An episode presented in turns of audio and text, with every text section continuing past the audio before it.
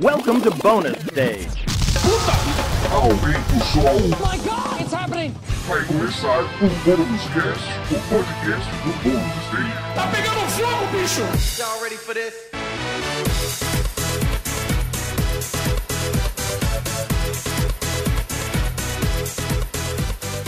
Sejam muito bem-vindos a mais um Bônus Cast, o podcast do Bônus Stage sobre jogos, videogames, cultura pop em geral. Eu sou o Rodrigo Sanches, junto comigo Beatriz Blanco, tudo bom? Tudo bem. Tá bom. Também comigo Wagner Waka Yay! e também Guilherme Anderson. Nunca vão comprar coisa da padaria sem a carteira, viu? Você atrasa seus amiguinhos. Mas- Apoie o, pe- o comércio local, leve a É, carteira. leva a carteira. Ou peça no delivery. Bom, se bem que você saiu pra comprar o quê? Cigarro? Cigarro e uma coca. Para de fumar, né? É isso. É simples assim, entendeu? Que hoje eu tô bandido. ai, ai, ai. Muito bem, mais um podcast de indicações, onde a gente fala do que, que nós estamos jogando, assistindo, lendo e etc. E eu vou pedir pro nosso querido Wagner Waka começar hoje falando o que você está consumindo de bom aí, que você está assistindo, jogando e por aí vai. Taca-lhe pau.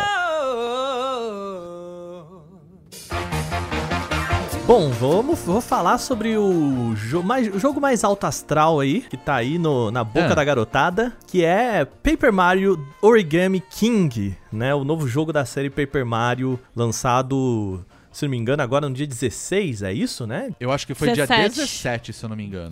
17 porque eu botei no Google o alerta.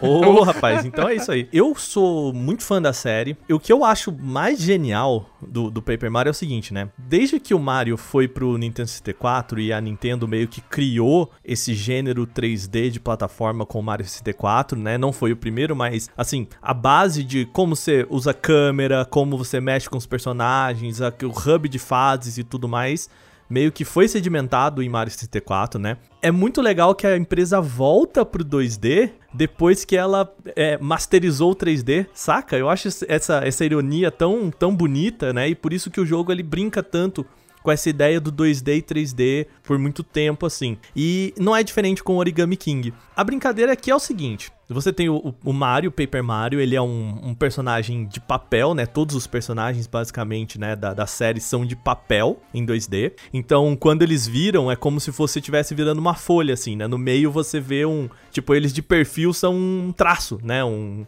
Como se você pegasse uma folha e visse só o- a espessura dela, né? Eu acho isso genial, na boa. Eu acho muito legal. É, eu acho que assim, é um jogo que sabe brincar muito isso, sabe? Disso, dessas limitações e tudo mais. E agora, a, o- né, a grande gimmick desse jogo é que agora você tem os inimigos que são origamis. O, o plot do jogo é: o Mario e o Luigi estão indo pro, pro castelo da Peach, que eles foram chamados pro Festival do Origami. E aí eles chegam lá e descobrem que, na verdade, o mundo da Princesa Peach foi dominado pelo inimigo maligno, que é um origami. E aí eu acho muito foda o texto, porque ele brinca com essas metáforas de do, do que é assim. é, a gente vai fazer você. O que, que, que eles querem fazer? Eles querem pegar todos os personagens que são de papel, é, né, fazer o unfold, né, deformar e depois formatar de novo esses personagens como origamis, né? Então, o que, que é? Todos os personagens são papel, então eles são a base de um origami, né? Então Sim. é isso, eles pegam todos os, os tanto os culpas, os toads e tudo mais e bota numa maquininha que dobra eles, né, os, os personagens de papel pra virarem origamis do mal, sabe? E é por isso que você luta contra origamis. Assim, é tão genial, cara, é tão bacana essa, essa brincadeira, sabe? De, de você transformar um personagem que é papel numa nova forma de papel que é diferente daquilo e traz toda uma mensagem, né? De, olha, você é diferente de nós, vamos acabar com o seu formato e, e transformar em um formato que é melhor, sabe? É um negócio bem assim, uma mensagem todo de eugenia, assim, sabe? É. É, ok, né? Paper Mario é uma série muito pra criança, assim como o- a série do Yoshi virou para muito pra criança, mas assim, tem essa mensagenzinha no fundo, né? E ele é um jogo lindo, maravilhoso, a, a- é toda uma paleta muito colorida e muito gostoso de jogar como os outros da série, mas ele tem alguns problemas de jogabilidade por causa de umas decisões que a empresa, que a Nintendo tomou pra esse jogo. Primeiro, ele é um jogo que eu acho que, que é muito infantil. E nesse sentido, ele perde um pouco porque ele quer explicar tudo muitas vezes, sabe? Hum, puta, é embaçado também, né? É legal porque ele tem uma mecânica de luta complexa que eu já vou descrever daqui a pouco, mas, por exemplo, cê, sei lá, você tem que. Chega no lugar e os caras, ó, pra abrir essa porta você precisa da chave tal. E aí, beleza. Aí o. E você toda hora você pode. Você tem um- uma personagem que ela é tipo a Navi do, do Zelda, assim, sabe? Uma fadinha Sim. Ah, que fica sim. junto com você e a personagem que, cara, ela é o, o origami explaining, sabe? Puta que pariu, cara. Tudo ela quer te explicar o que quer. Você não perguntou, ela quer te explicar o que quer, saca? Ela é basicamente um twitteiro. É, exatamente, Bia. É isso. Twitter origami, ok. O twitteiro que ele quer te explicar a piada que você fez. Exato, isso aí. E aí você tá lá, tipo, ah, pra abrir essa porta você precisa da bola verde água, lá, sei lá. O tiozinho fala, ó, a bola verde água está na boca do vulcão, né? Isso tudo, gente, é só um, né, são palavras soltas aqui. Aí a hora que você chega na boca do, do vulcão verde água, ela fala, nossa, esse é o vulcão verde água. A bola verde água deve estar aí dentro. Aí você, a hora que você entra no vulcão, ela, nossa, aqui é o interior do vulcão verde água. A bola verde água deve estar aqui dentro. Aí você encontra a bola verde água, ela, você encontrou a bola verde água? A bola verde água é para abrir o portão sagrado. E aí você, caralho, eu já entendi, eu tô aqui pra isso, sabe? O personagem vai ser convidado pra fazer uma série da Netflix nesse ritmo. é, exato. E aí, cara, assim. Esse- É, e enche o saco um pouco, porque assim, é muitas. Sabe, na mesma coisa, na, na batalha, assim, cara, você tem basicamente quatro tutoriais iguais pra batalha, porque se muda uma coisinha, é- aí ela vira. Eu não sei se você reparou, mas mudou o negócio agora. E como mudou o negócio agora, eu tenho que explicar o que que é esse negócio. Você... Ah, e o jogo todo ele é só em texto, né? Ele não tem o voice-over, né? No- nos personagens não são dublados. Então, e os, e os textos, eles não. Você não pode passar pra frente. Né, ele é daquele tipo de texto que as letrinhas vão aparecendo uma por uma e o balão só você só pula o balão depois que o balão tá completo. completo- Nossa. Né? é foda, E não tem nenhuma vozinha tipo a de Animal Crossing? Tipo, eu Não, não, sei não- fazer. Waka, waka, waka, Não, não tem, não tem. O Rodrigo manja fazer. É assim, né, o Animal Crossing, né? O bicho vai falar com você. Mas, cara, o que eu gostava muito era o do Banjo-Kazooie, que tinha... Era só isso. Eu acho que o tutorial não é um problema se você tiver a opção de adiantar ele. Exato, é. E, e assim, é, o jogo não tem nível de dificuldade, então é só assim. E, e isso dá uma carinha de jogo pra criança pra ele, sabe? Só que, por outro lado, o texto, ele. Sabe um negócio meio Shrek, assim, que é tipo, o, o, o filme é pra criança, mas as piadas são pros adultos, sabe? Mas, olha, faz muito, faz muito É. tempo que eu joguei os outros Paper Marios, eu teria que rejogar pra lembrar. Mas Uhum. eu lembro que sempre teve esse traço de humor bem forte Sim. no texto com essa pegada, assim. Uhum. É, eu, eu só acho que é, eles erram a mão nesse. De, de explicar, assim, de poder te dar a opção de. Olha, sabe, aquele negócio. Você já jogou Paper- os outros jogos do Paper Mario? Se você colocar assim, então a gente vai cortar um certo nível de tutoriais, né? Te deixar um pouco mais boa. solto, sabe? Se não. É, beleza, então pega na, na minha mão e vai, sabe? Eu acho que podia ser assim. Eu acho que isso é um problema da Nintendo, inclusive, que eles já têm outras experiências pra ter percebido isso. Por exemplo, eu tô Uhum. jogando de novo o Ocarina of Time porque eu tenho o remaster dele pra 3DS, né? Aí eu tô jogando. É mó legal. Outro que, te- outro que teve o, o tempo da água nesse jogo foi nerfado no remaster. É, então, mas tem coisas que ainda me incomodam. Por exemplo, eu tô fazendo lá o primeiro templo do fogo, né? A caverna dos Gorons. Você vai lá, você conversa com o Goron. E aí ele te fala: Olha, você tem que ir lá na caverna dos Dodongos lá, matar as criaturas pra gente poder voltar Dodongos. a comer pedra. Aí você fala, beleza. E eu já joguei esse jogo, é meu jogo preferido, né? Eu já joguei ele algumas vezes. Aí eu fui lá, Aí, Bia, Ah, eu adoro esse é jogo. Nóis, Ah. é nóis. Aí eu fui lá toda feliz, né? Do tipo, ah, vou explorar, vou pegar os extras. Toda hora a porra da nave fica assim. Hey, listen! Aí você fala com ela, ela fala: Você tem que ir lá na caverna do Dodongo. Aí você, tipo, já sei, chata. Já entendi. Tô, tô Chata do fazendo outra coisa. Aí você tá no meio de outra coisa. Hey, listen! Aí você acha que ela vai te dar uma informação nova. Você tem que ir lá na caverna do Dodongo. Porra, cara, me deixa Então, e, explorar. e isso rola, Bia, já no começo do jogo, assim, você tem que encontrar um personagem que tá preso entre duas dimensões. Tem essa brincadeira aí também. Puta merda, tem isso também. Pô, o bichinho fica, Mario, me ajuda aqui. E aí você pode explorar a sala onde você tá, mas se você vai na direção da porta, tipo assim, cara, não, não, não é você sair, você clicar na porta. Se você vai, o personagem fala assim. Mario, eu tô vindo você tá indo embora, é isso, você vai me deixar aqui. Só que não tem jeito de você continuar a história se você deixar a personagem lá. Só que assim, é um design também muito, eu acho que muito ruim. É, porque ele poderia me botar uma barreira ali que só o momento em que encontrasse e me deixa ali, assim, me perder um pouquinho, sabe? E, e que é diferente, por exemplo, Bia, se você compara o Ocarina of Time agora com Breath of the Wild, né? Sim, que tem um espaço pra você explorar e a pira é essa. Você faz o Exato. E não tem a Navy. É. Eu acho que o que poderia ter nesse Paper Mario, então, é assim, você ter um modo ajuda, sabe? Tipo, ah, você quer receber, a- tu- eh, ter um aviso de ajuda pra você saber É, o que você quer tem que ligar o fazer? assistente, É, né? modo assistente. Tipo, não, não quero, acabou. Já resolve todo o problema, eu, Eu já acho. penso, desculpa, é que falou assistente, eu lembrei do clipe do Word, eu só queria registrar isso.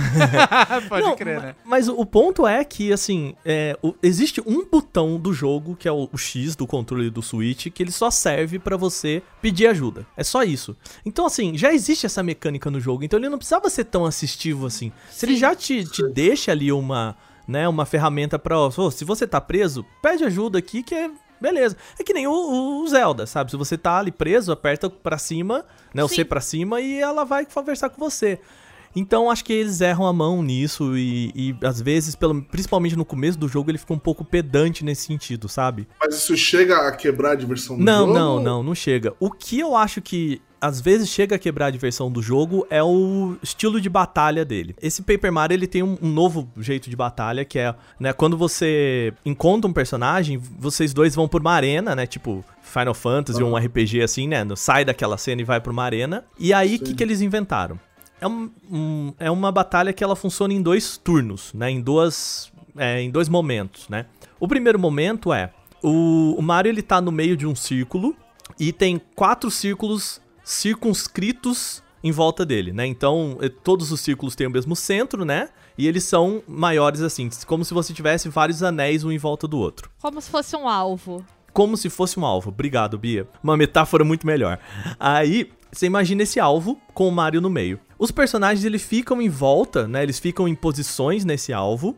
A ideia é que você gire cada um desses anéis, né? Cada uma dessas camadas do alvo, pra você enfileirar os personagens. E a hora que você consegue fazer isso, você vai pro segundo momento que é pra atacar. Então você tem um as- a bota, você pode atacar os inimigos em linha e a marreta você ataca os inimigos em área. Então nesse primeiro momento é você usar todos os movimentos que você tem pra organizar esses inimigos ou em linha ou em área, Pra no segundo momento você usar os turnos que você tem, né, os, os, os- os outros movimentos que você tem pra bater nesses inimigos. Aí você fala, pô, interessante, complexo, tem aí um, né, a a- inclusive a, a primeira parte desse jogo, você tem 20 segundos, né, não 20 segundos, mas você tem uma quantidade de segundos limitada pra fazer. Então a ideia é que você pense rápido pra criar um nível de dificuldade. Só que o jogo ele é meio que nem o Guizão falou, ele é meio noob.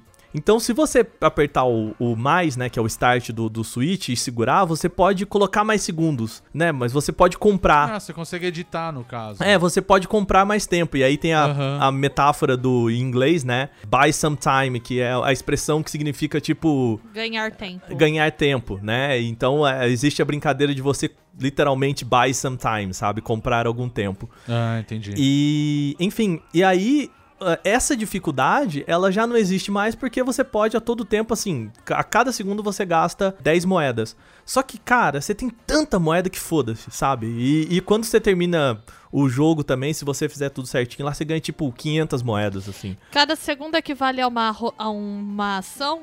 Ou é literalmente a um segundo mesmo? Cada segundo é um segundo mesmo. Então, por exemplo, você tem, né, são as duas ações, a de organizar os círculos e depois de dar os ataques, né? Nesse momento de organizar os círculos, você tem um número, tem, tem uns segundos lá, geralmente é 20 segundos assim.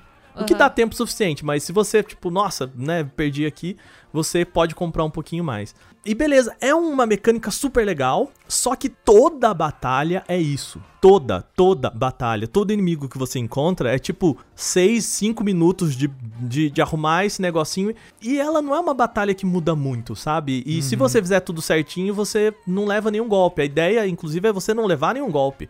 Então, chega assim, depois que você faz isso pela, sei lá, quinta vez, meio que você começa a ignorar os inimigos, porque você já não quer mais participar disso, saca? Você só quer continuar vendo a fase e não, nunca mais brigar com os inimigos, assim. Então também tem essa, sabe, esse... É uma mecânica super legal, mas eles exageraram em colocar isso pra todos os inimigos. Sei, e você não tem um. Você não ganha, tipo, sei lá, experiência, você não upa ele. Então, esse é um outro ponto. A, a batalha ela só serve pra te dar mais papel, que é você usa pra tampar os buracos, mas isso também se você bater em qualquer árvore, ela, ele te dá papel infinito pra te dar mais moeda. E como não há escassez de moeda, meio que também Ah. não faz muito sentido, não, não, não te dá muita coisa brigar contra os inimigos. Falta o Saca? clássico equilíbrio de escassez e abundância que Sim. qualquer curso de design vai falar Uhum, pra você. Com certeza. Mas ao mesmo tempo, assim, ele é um jogo que. Ele é um quase que um collectathon, assim, né? É, a ideia é que você tampe todos os buracos da fase, ele te dá lá quanto de você completou de tudo, e você encontre Yoshis na fase. Assim, se existe uma metáfora equivalente ao tudo é bolo na internet, em Paper Mario tudo é Toad. Se você dá uma martelada num grilo, ele vira Toad, um cachorro ele vira Toad, na parede ele vira Toad, numa bandeira ele vira Toad. É, tudo é Toad nesse jogo. Que nem bolo, saca? Tudo é Então, todo. então meio que assim, e às vezes você, se você mata o inimigo, o inimigo dropa um Toad. Então meio que ele também te estimula a, a brigar com os inimigos pra ser completionista, mas assim, meio que, cara, na boa, eu já tô ignorando tudo que é inimigo o máximo que eu posso. Tamo sabe? velho pra isso, né, gente? É, é, tamo velho.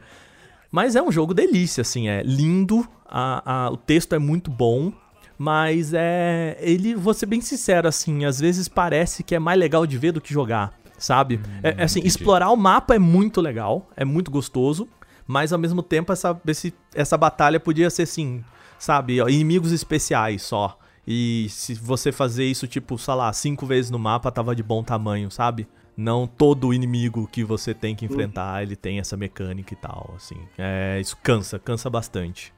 E é isso, né?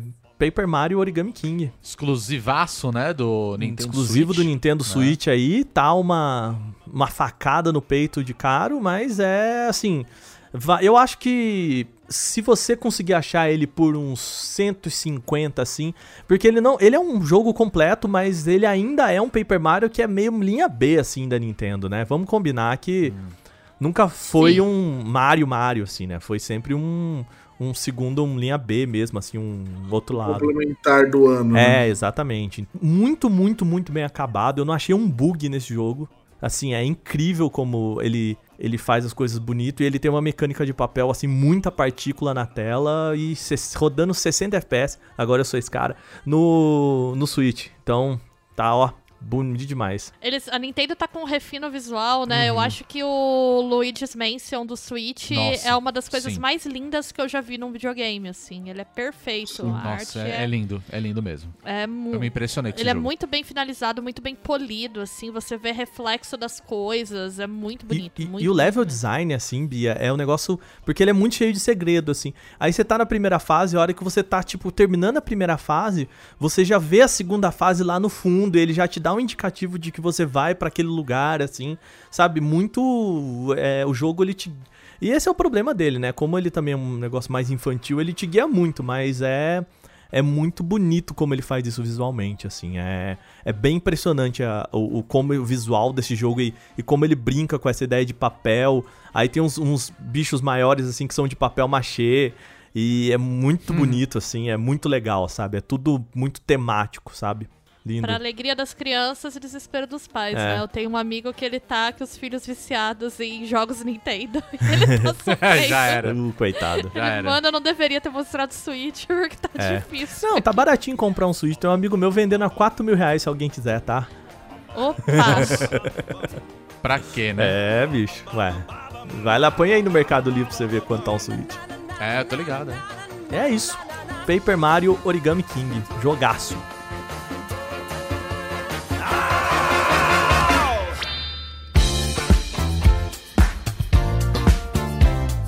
Bia, Oi! manda, manda ver então. Começa Lança braba? seu. Pode lançar braba, vai, valendo. Ultimamente o que eu tenho consumido é ódio, né? Por todo mundo que tá aí vacilando. não, brincadeira. Não, brincadeira não, verdade. Mas é, eu assisti o documentário do Walter Mercado na Netflix, que no Brasil é Liga Já, mas o nome original é Muito Muito Amor. Que é o que ele fala, né, originalmente. Eu fiquei chocado em saber disso quando eu É, em vi. espanhol ele fala. Que é isso, né? O mucho, mucho amor. É, mas aqui eles traduziram como Liga Já. É interessante que no, em nenhum momento do documentário eles falam, ah, no Brasil ele é conhecido como Liga Já. É, e a história do Walter Mercado. Eu acho que é interessante porque, enfim, vão assistir sabendo que é um documentário em tom de homenagem. Se você é uma pessoa que odeia astrologia e acha que vai ser uma super crítica à astrologia e que vai desmascarar os astrólogos, esquece. Não é sobre isso o documentário. É, o que é interessante é que ele é um documentário sobre a relevância cultural do Walter Mercado em Porto Rico e como ele virou um produto de exportação do Porto Rico, de Porto Rico pro mundo, né? Como ele ficou muito popular e aí é meio ascensão em queda também, né? Porque conta como ele ficou muito popular e depois como ele sumiu. Já parou pra pensar nisso? Depois de 2006 ele sumiu totalmente da mídia, né? Ah, ficou zilionário, eu também sumiria. Mas o problema não é o Não fato dele ter ficado isso. zilionário. Eu eu acho que ele nem ficou zilionário, né? Pelo que a gente vê. Ele ganhou, Ganhou, uma grana, ganhou, mas ganhou. mostra a casa dele em Porto Rico e assim, não é um, não é a mansão da Xuxa, Uhum. saca? Tipo, O que eu acho que o mostra muito, e aí eu acho que a Bia vai concordar comigo, é que o, o- a história do Walter Mercado é aquela famosa história de uma pessoa que, assim, ganhou muito dinheiro, se tornou uma pessoa muito relevante, porque aparecia na mídia, né? Assim como a maioria das pessoas que aparecem na mídia. E aí um belo dia confiou demais em alguém e aí a pessoa vai e perde tudo. Ô, ô, Bia, só, só pra, pra, pra galera aqui que. Não, assim, você dá aula como eu pra pessoa pra jovem.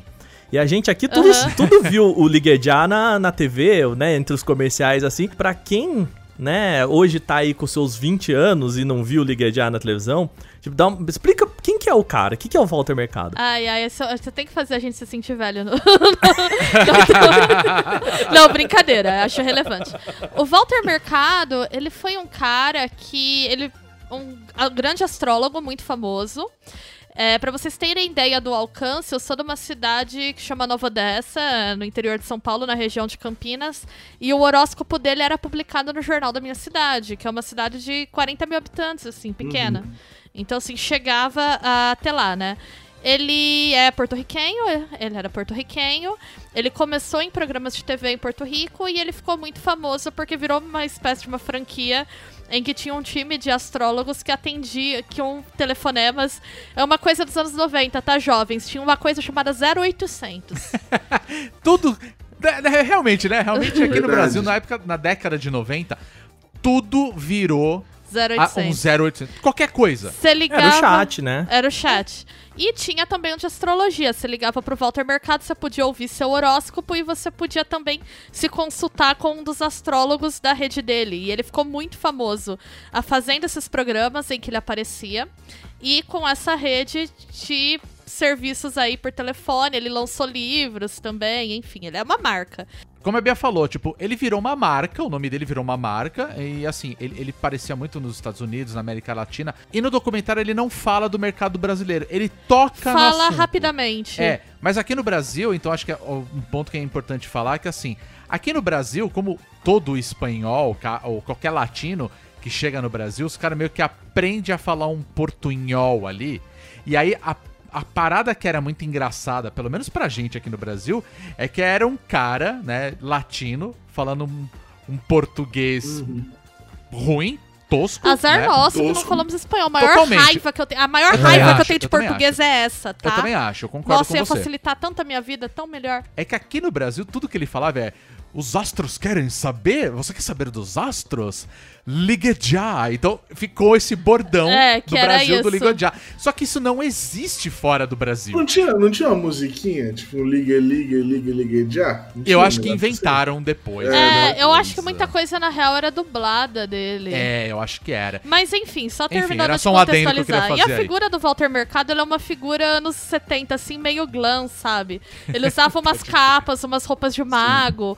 O documentário deixa evidente que provavelmente ele era homossexual no armário durante a vida toda, porque Porto Rico, muito homofóbico, ia ser muito complicado. Mas ele não era tão no armário assim, sabe? Ele Quando ele era perguntado sobre a sexualidade dele, ele dava umas respostas que brincavam, mas deixavam meio aberto. Era tipo a Aguinaldo Timóteo. É muito engraçado que tem uma hora no documentário que falam sobre a relevância dele com as gerações mais jovens que redescobriram ele, transformaram ele em meme, né? Uhum. E aí um jovem fala assim, poxa, ele era uma pessoa, né, LGBT não binária que fazia horóscopo, hoje ele ia bombar no Instagram. E é verdade. É verdade, né? Instagram, Twitter, ele tava Eu lembro que a questão do Ligue Já também é que ele fazia o, o telefoninho, né, com a mão, né, o hang loose. Fazia. E ele Fazia. tinha, Isso, e no ele tinha uns anéis gigantes no dedinho, assim, né? Exato, mostra a coleção de joias dele, joias, capas. É, Versace fez roupas pra ele, uma Cara, série de olha, estilistas. isso da Versace foi foda. Porque, tipo, Mas, é gente, é a cara do Versace fazer roupa pro Walter Mercado. Quando eu vi, eu falei, claro.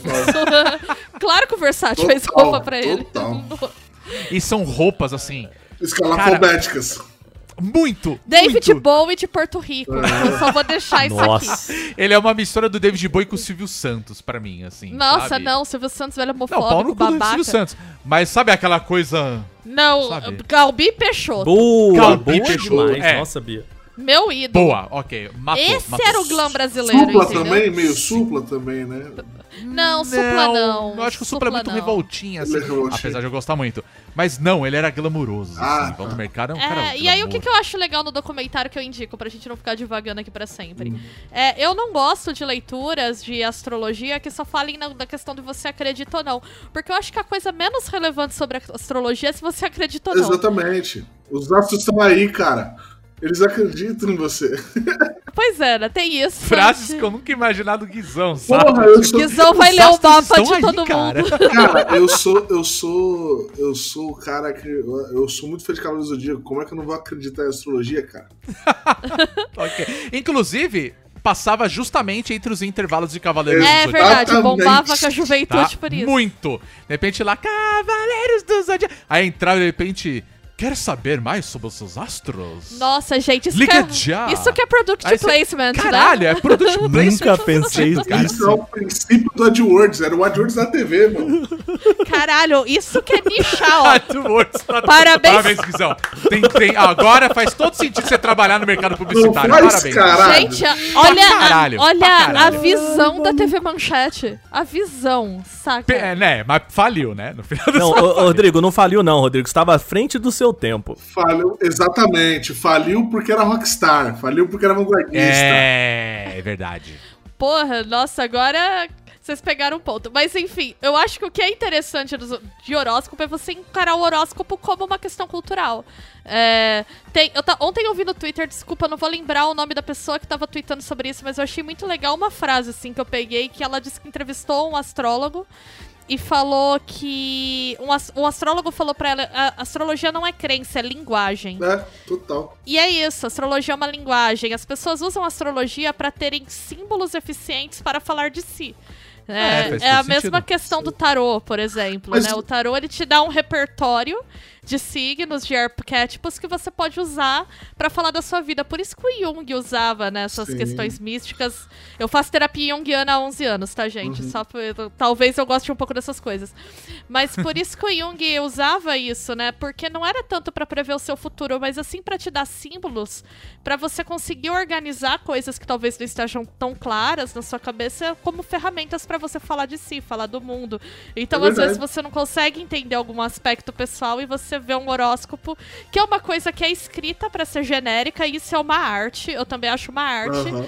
tu conseguir escrever um negócio que é, é genérico, se aplica a uma série de coisas, mas você consegue colocar isso com um carisma e com esse próprio conhecimento de questões humanas, que você envolve isso de uma forma em que a pessoa consegue projetar aquilo pra própria vida e falar: caramba, Meu, isso é muito eu. Eu já conheci pessoas que manjam muito de leitura de mapa astral, escambau. E eu confesso que, assim, eu nunca acreditei muito nessas coisas. Nunca.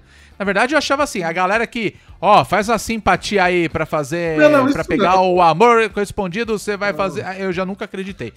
Mas eu conhecia gente que era assim. Uma vez chegava em mim e falava assim.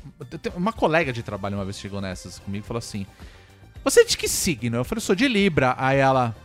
Nossa, eu sabia que você era de signo. Eu falei assim, então por que você me perguntou se eu era de Libra, caralho? Se você já sabia. Confirmar. Mas, Faz seu truque aí. Faz seu truque, é exato, eu quero saber. Não, me fala. Quero que você me fala, me descreva. mas eu gosto, sabe? mas eu gosto de mentir meu signo quando as pessoas fazem isso. Mas sempre tem a galera, você fala, ah, eu sou de aquário, os caras, nossa, pode crer, você é muito Você é aquário, muito né? aquário, Aí você não, otário, É, eu sou de você- Libra, te peguei. Se Sabe? você respondesse que você era de Shiryu, a pessoa ia falar, você é muito Shiryu mesmo.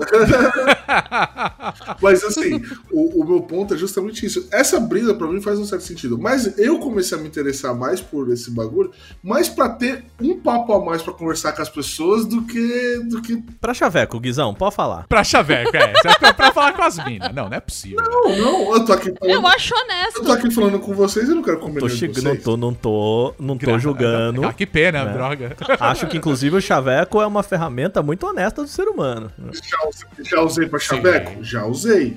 Mas do mesmo jeito que eu já usei falar sobre séries pra Chaveco também. Tem razão. É, tem que ter repertório, Por né? que, que a gente grava podcast? Quer dizer, vamos mudar de assunto. Mas falando do Walter Mercado, uma coisa que eu achei muito legal nas- é, nesse documentário dele é que rola uma parada assim. Em nenhum momento ele faz esses- essas previsões de tipo. Quer pegar alguém? Ó, então usa vermelho. Não, não. Ele sempre faz coisas do tipo boas. Ele sempre tenta passar, assim, é, pelo menos até isso ele mesmo descreve, que tudo que ele quer fazer, tudo que ele fez a vida toda, é que, assim, todas as previsões que ele deu, né, que ele passava, era de coisas positivas. É, sabe? eu acho que pela trajetória dele, né, até que fala, ele era ator de novelas e ele virou astrólogo por É. acaso, porque ele gostava dessas coisas. E um dia ele foi num programa e a galera falou: "Ah, fala de signo aí, já que você gosta". Ele tinha ido promover uma peça que ele tava fazendo. E aí ele começou a falar e ah, volta amanhã então que você vai E ter um os quadro. piraram, né? Tipo, é muito louco isso. E eu acho que era porque ele era um showman, então ele botava as roupas, ele tinha um visual que o pessoal gostava de ver. E ele cari- carismático e ele passava uma mensagem positiva. E era Sim. meio que uma autoajuda, né? É, é. Mas eu acho que, é- eu acho que é mais isso mesmo. Eu acho que é você. É, É. bem o que você falou, é você procurar lacunas que você não consegue responder e você Sim. apoia nisso e boa. É, e a gente, o ser humano precisa de símbolos, né, Pra se comunicar, Exato, né? A exatamente. gente, quem é comunicador sabe disso. Então, eu acho que às vezes ele te dá uma ferramenta pra você pensar certas coisas e organizar certas coisas que você não conseguiria. Agora, uma coisa que eu acho que fica uma zona cinza no documentário é, ele conta essa história, por exemplo, se ele ser ator. Em nenhum momento fala se ele de fato tava estudando astrologia pra fazer as É. previsões. Mas de- definitivamente não. Definitivamente não. Deveria... Eu acho que não era questão. É, e passa é, rapidamente pela questão dele ter uma rede de videntes, né?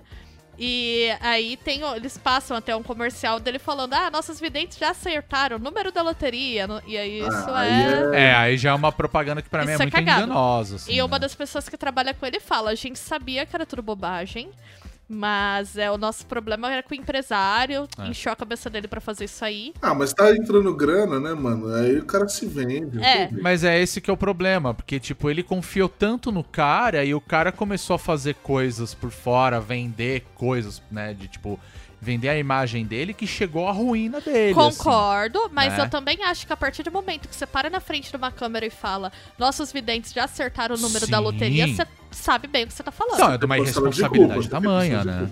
É, exatamente. Então, assim, é, eu achei muito legal ver a relevância que ele tem. Uma das cenas mais legais é ele encontrando o Lin-Manuel Miranda. E o Lin-Manuel Miranda super emocionado, porque você vê a figura que o Walter Mercado é em Porto Rico, assim, né? Uhum. O quão importante ele é. Mas é um documentário homenagem. Ele passa por cima dessas coisas, mas ele, não- ele não para pra problematizar, por exemplo, É. o fato dessa rede de vidente, quem era, como funcionava, quanto dinheiro eles ganharam, pra onde foi esse dinheiro, sabe? Sim. Que eu acho que é, um- é material pra uma outra coisa, né? Mas é, é um documentário pra discutir, a impor- pra celebrar a importância É cultural dele sim. como uma figura de, cultural de exportação de Porto Rico pro mundo, assim, né? Um Sim. grande case de sucesso. Sobre essa coisa do latina, da gente gostar muito de espetáculo e dessas figuras carismáticas.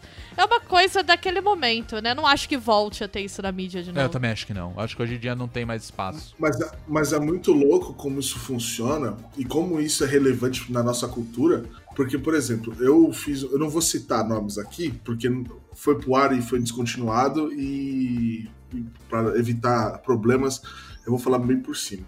Teve uma ação de, de carnaval que a gente fez, onde a gente criou um. Tipo um guru de, de, de zoeira, assim, postar no, no, no Instagram, tá ligado? E a gente brincava com como os signos se comportavam no carnaval.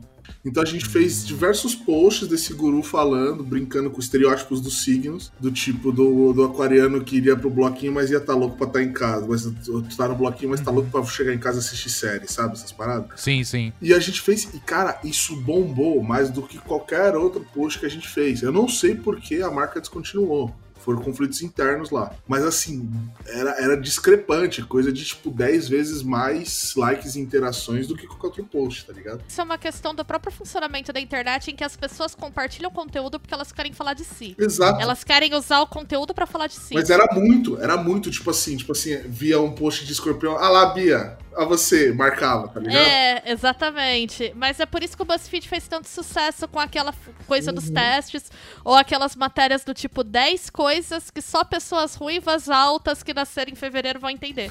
Aí se você. É tipo um ultra nicho, mas a pessoa compartilha pra falar de si. Depois, vou, vamos colocar aqui nos links, tem uma matéria muito interessante da Wired discutindo essas estratégias de crescimento do BuzzFeed. Ela é de uns anos atrás, mas que ela fala dessa dinâmica. E eu acho que signo na internet entra disso aí. Ele é uma É, ferramenta. Total. Você compartilha o conteúdo, mas o conteúdo é uma res- desculpa pra você falar de si, sabe? Sim, sim. Mas é isso, gente. Fica a recomendação, então. Assistam Liga Já liga, na. Netflix. Se você que é jovem e não conhece o Walter Mercado, melhore. Mas conhece o meme. melhore, dá tempo ainda, vai adquirir cultura, né? E é isso aí. Ele é aquele personagem que você tem que conhecer mesmo. Mesmo não gostando, mesmo não gostando. É, é um personagem muito, muito icônico, né? Aqui no Brasil, então, é Liga Já o nome, é isso?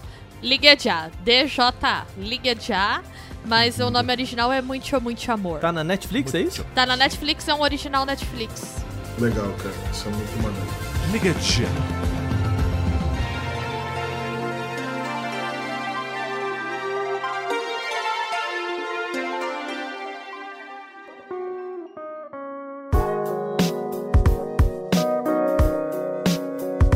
Eu estou jogando Ghost of Tsushima, novo jogo para PlayStation 4. Você já começou errado, Rodrigo. Gostoso da Tchutchuquinha. Esse é o nome brasileiro. Gostoso da Tchutchuquinha, exatamente. Estou jogando Gostoso da Tchutchuquinha, né? O jogo da Sucker Punch, que fez Infamous, né? No começo da geração Play 4 aí. Comecei a jogar faz pouco tempo, né? Até agora no dia 17, que foi o lançamento, fiz uma live também mostrando as primeiras horas do jogo.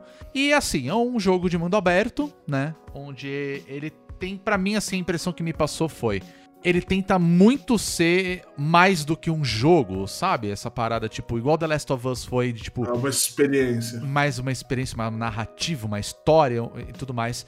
E eu acho que eles tentaram fazer isso, só que me agrada, porque o Ghost of Tsushima, pra mim, ele tenta ser o, o mais cinema samurai possível que ele Uhum. consiga ser. Mais possível, sabe? Então, pra mim é muito legal, né? Claro. Então, ele é baseado. é, ele tem um contexto histórico, né? Que ele fala de Tsushima, que é uma ilha que eu não sei ao certo local do, no Japão, mas ele fala da invasão mongol no Japão. Cuidado que não pode falar isso na Twitch, hein? É, pois é, porque é tosco, mas enfim. Porque, né, a gente sabe o contexto do nome É, é. Exato. né? Mas, enfim, eu tô falando da Mongólia mesmo, né? Enfim, a gente tá falando do século 13 aí, 12, 13.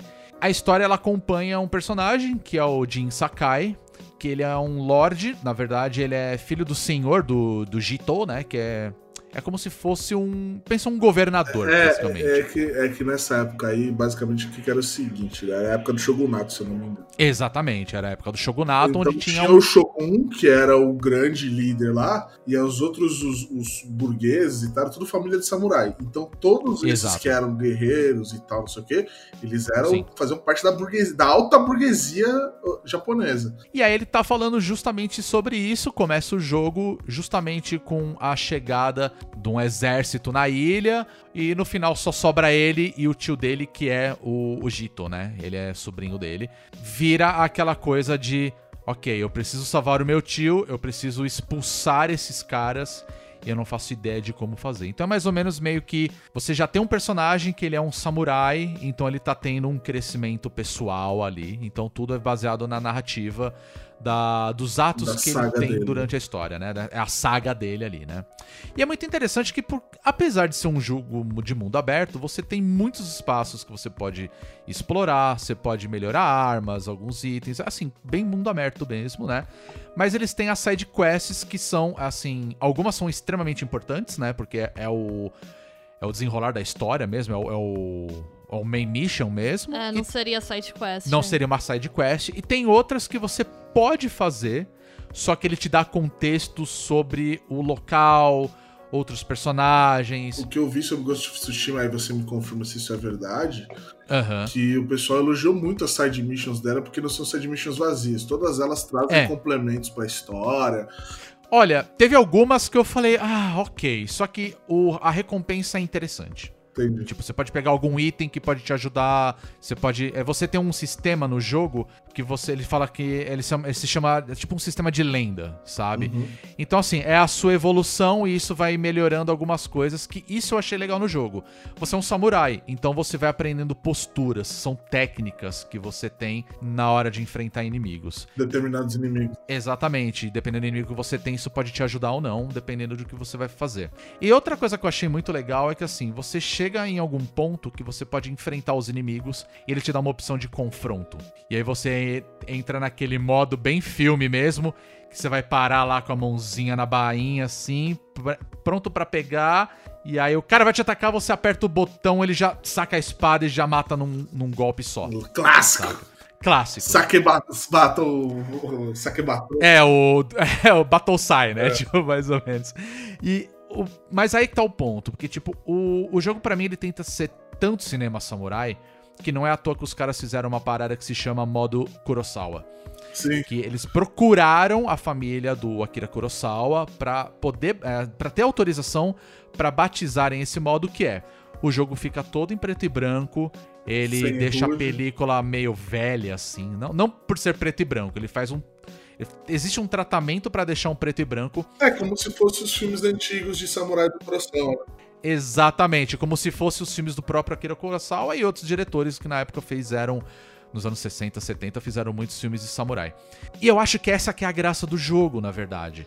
Porque se você joga nesse modo, cara, parece que você tá assistindo um filme samurai. Então assim, se você curte filme do Kurosawa, tipo Yojimbo, é, Sete Samurais, Rashomon e por aí vai, cara, tá tudo ali. Todas as referências estão Eu ali. ia te perguntar isso, porque eu sei que você é muito fã de cinema samurai. Sim, sim. E mas pra quem não é, porque eu vi alguns reviews de pessoas falando que acharam o jogo sem graça ou o jogo muito medíocre. Então, eu, eu tô gostando até onde eu joguei. Eu não. não, assim, não tô, eu tô longe de zerar, porque eu acho que ele é um jogo longo. Ele É é. um jogo de mundo aberto, então.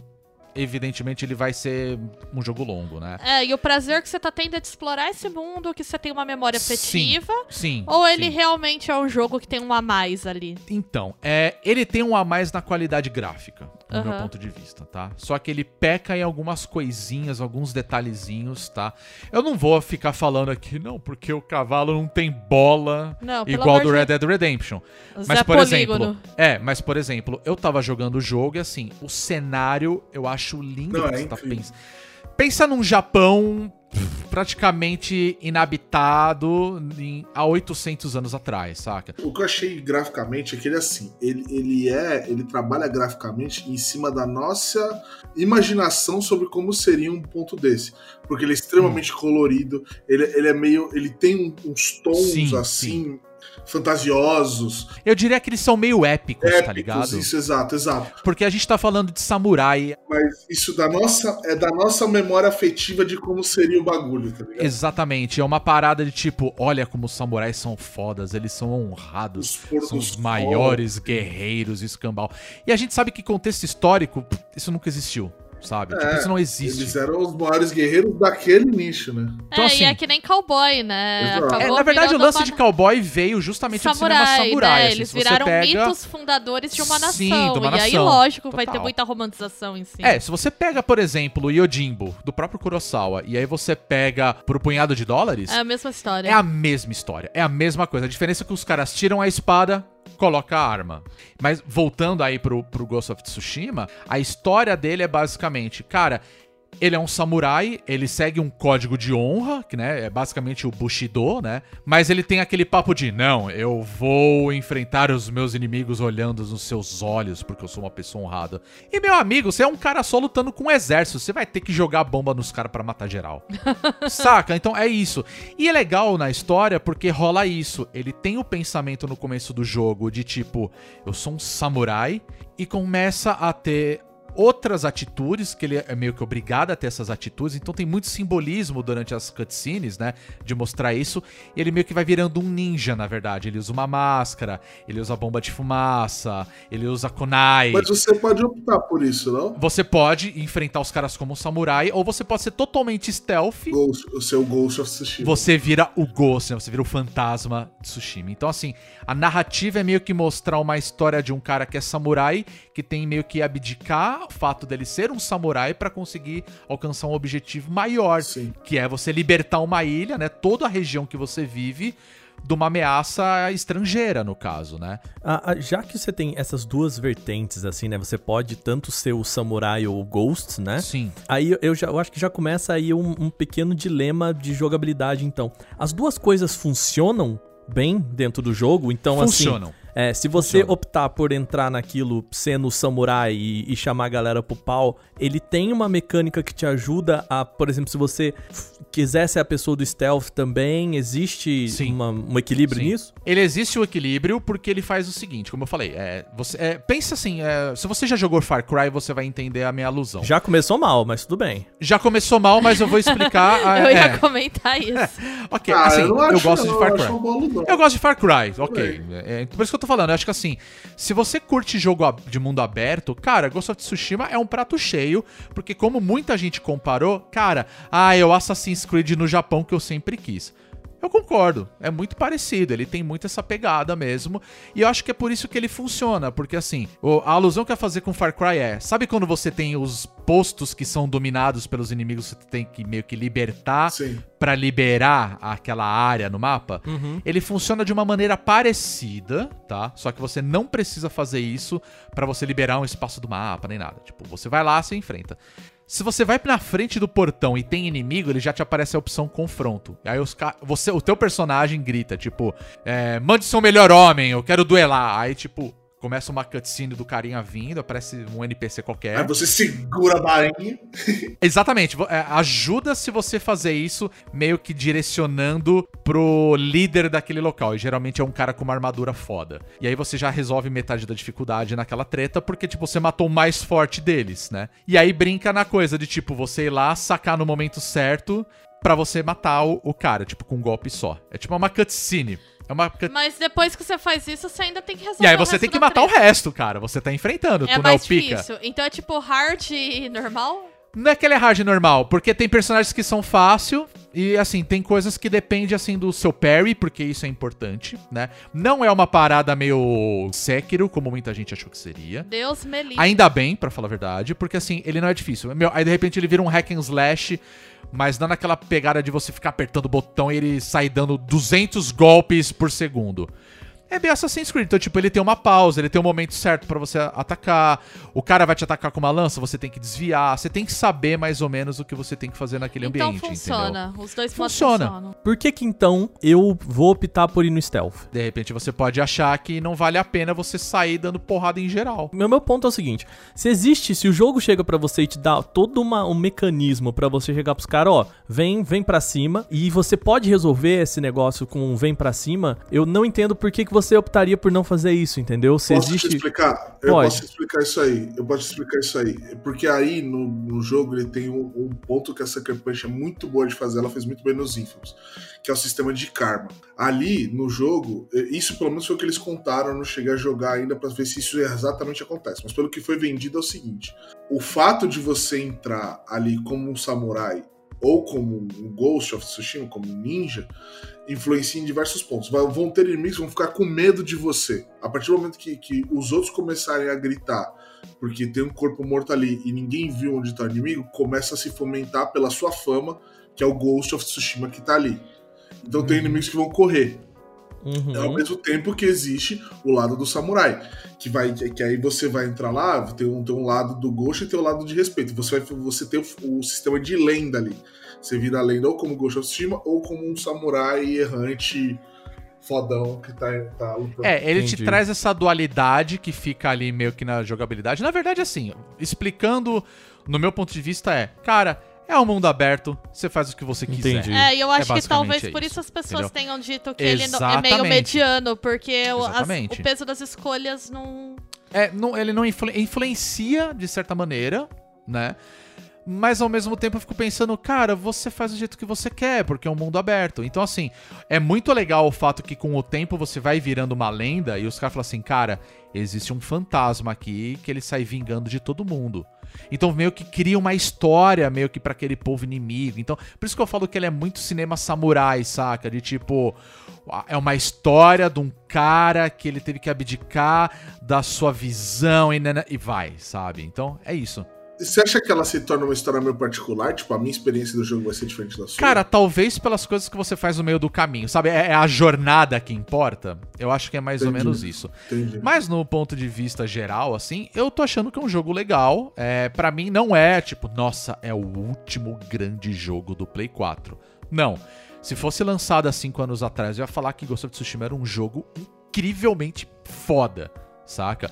Porque ele bebe de muitas fontes Mas é um exclusivo de peso. eu não sei se ele é um exclusivo de peso, sabe? Tipo, eu acho que assim, cara, é, eu entendo quando a galera fala que, nossa, Sucker Punch, vocês podiam chegar aqui, sabe? Com a tora e botar na mesa e falar assim, tá aqui essa porra. E falar, nossa, nós somos. é- é- esses caras fazem parte de um grande estúdio da Sony. Porque a gente tem, tipo, por exemplo, a própria Naughty Dog, que faz The Last of Us, e os caras apresentam um bagulho louco, assim, sabe? Tudo bem que eu ainda acho que o problema de The Last of Us é o fandom e não o jogo. Mas Ah, isso total, é outro papo, total. né? É outro papo.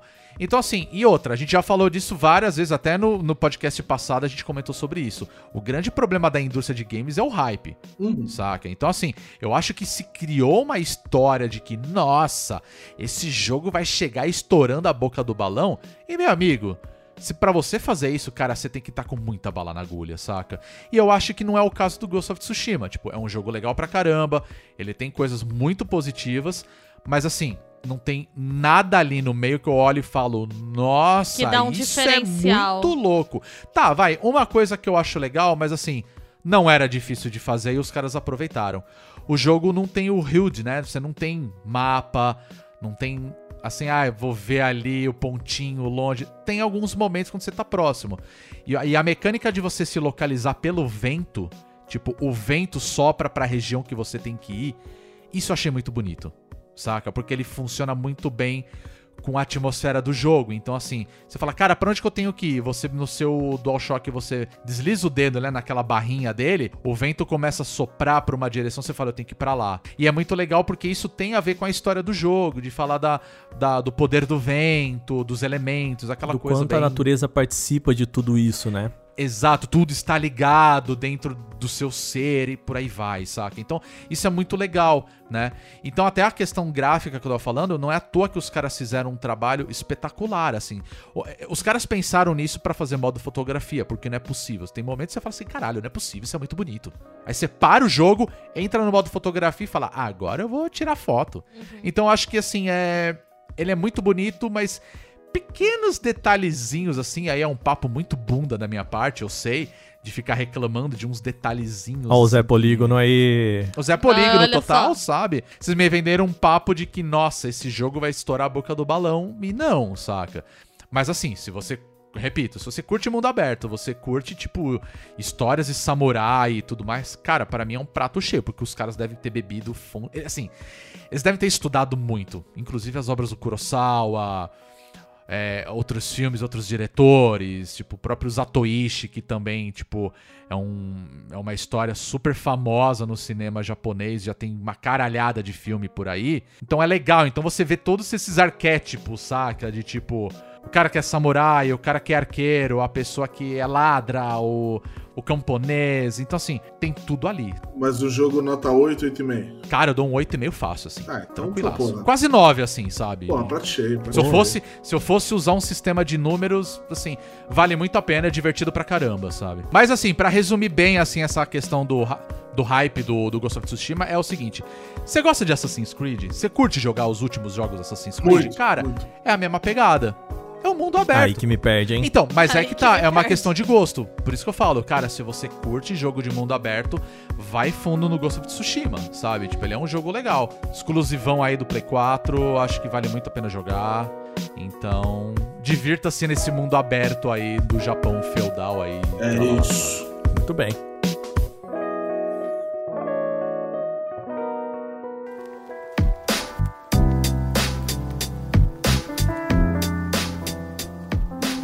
Bom, eu, eu tô assistindo uma série recentemente de. é, uma série coreana que foi um mundo que se abriu pra mim depois que eu consumi uma série de pancadaria franca japonesa né, na Netflix. Essa série chama Rugal, 2020, né, a série agora, foi lançada agora, nesse ano, começo desse ano. E ela gira em torno de um detetive da polícia de Seul, eu acho, não lembro direito onde ela se passa, mas é na Coreia do Sul. E ele, ele acaba se envolvendo com a máfia numa, numa treta lá de investigação. E ele é torturado e a, a esposa dele é morta. Que beleza, hein? Que belíssimo background. Esse é o início da, da trama, tá ligado? É, que começo maravilhoso. É, ele, nessa tortura, os caras arrancam os olhos dele. Achando que, achando que tinham matado ele e ele acaba sobrevivendo. E ele é dado como morto, etc. Ele some por um tempo.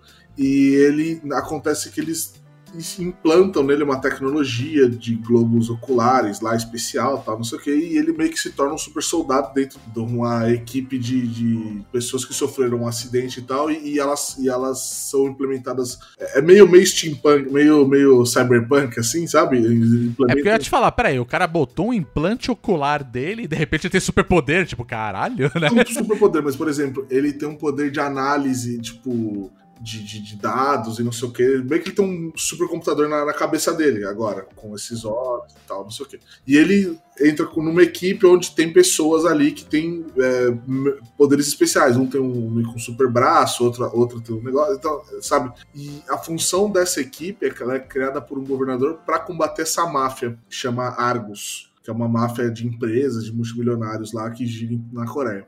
Então ele começa essa investigação é, dessa Argus e combate aos golpes que eles fazem. É meio que gira como se fosse uma máfia chinesa, onde tem vários líderes, cada um cuida do seu, sabe? E, cara, por incrível que pareça, é, ela é muito legal, assim, é muito divertido de assistir. Tipo, vai bem, assim, os episódios, sabe? Como umas, umas cenas de, de, de pancadaria franca boa, sabe? E uns dilemas assim que ele que ele é um cara que ele, ele é- foi ele sempre foi um detetive. Ele era muito correto, ele tinha uma, um- pontos de valores dele muito corretos, assim, sabe? E o cara da, da organização lá, que é o chefe dele, meio que fala que ele agora ele precisa inibir isso, porque ele é um fantasma agora. Então ele precisa segurar os, os, os sentimentos dele para poder combater essa Argus como um todo. Então ele, mano, ele segue nessa, nessa linha, vai, se- vai de investigação, de fazer as missões especiais e tal.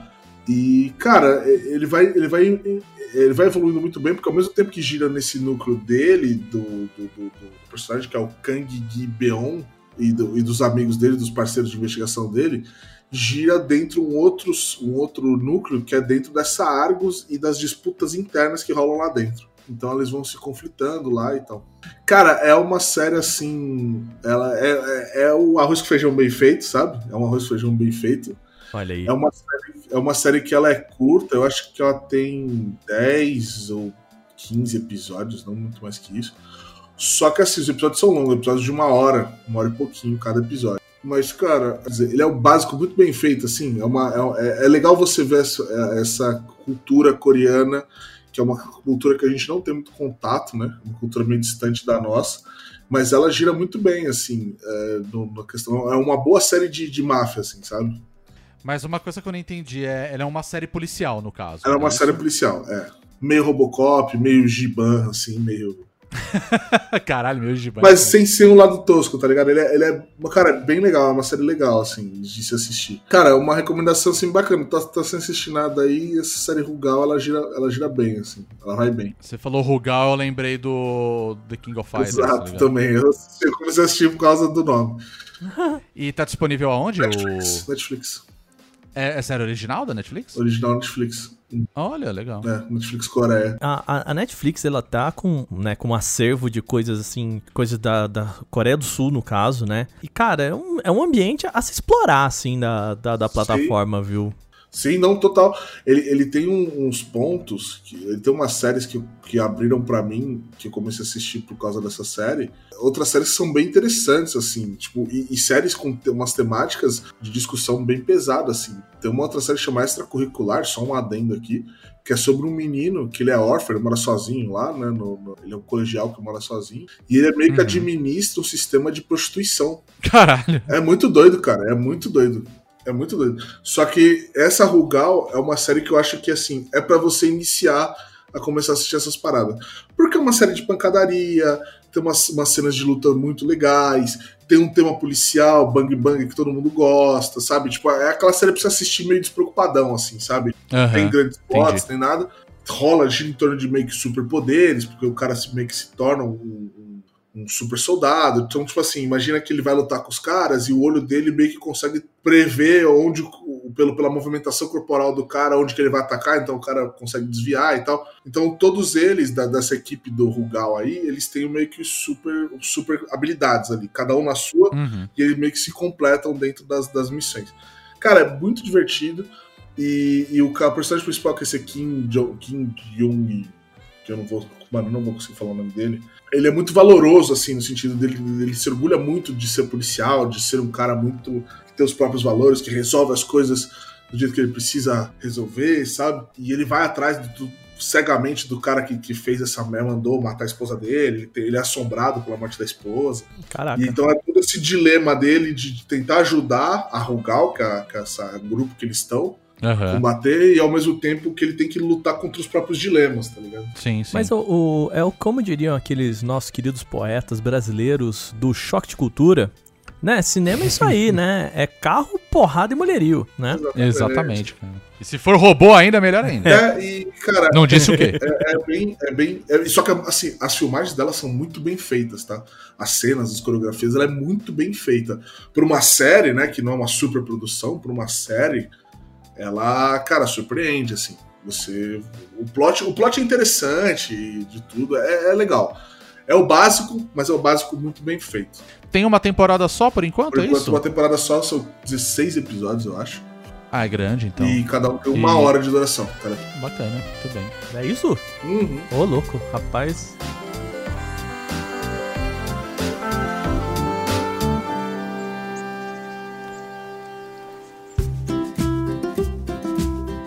Bem, pessoal, falamos bastante aí das nossas indicações dessa semana, o que a gente jogou, assistiu também. Como sempre, né, a gente quer saber de vocês, ouvintes, o que vocês acham, né? O que vocês assistiram também, vocês jogaram, assistiram também. E aí você já sabe onde encontrar a gente no nosso site bonusstage.com.br e nas redes sociais. Eu vou pedir pro Waka falar aí pra gente qual é o nosso Twitter e Twitch, que são os mesmos usuários. Ah, lá no arroba bonusstagebr com BR aí no final, né?